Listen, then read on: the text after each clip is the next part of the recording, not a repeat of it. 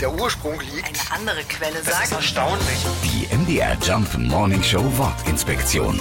Wer Wind sät, wird Sturm ernten. Diese Redewendung besagt, dass jemandem, der etwas Schlechtes macht, etwas noch Schlimmeres widerfahren wird. Ganz nach dem Motto, jeder bekommt seine gerechte Strafe. Dieser Ausspruch kann aber auch als direkte Drohung verwendet werden. Nachdem einer Person etwas Schlimmes angetan wurde, kann sie damit ihre Revanche ankündigen.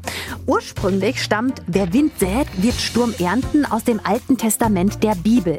In Hosea 8, Vers 7 sagt der Prophet, wenn sie sehen Wind und werden Sturm ernten. Damit ist gemeint, dass jemand für das, was er tut, früher oder später zur Rechenschaft gezogen wird. Ja, und an dieser Bedeutung hat sich bis heute nichts geändert. Die MDR Jump Wortinspektion. Jeden Morgen in der MDR Job Morning Show mit Sarah von Neuburg und Lars Christian Kade. Und jederzeit in der ARD Audiothek.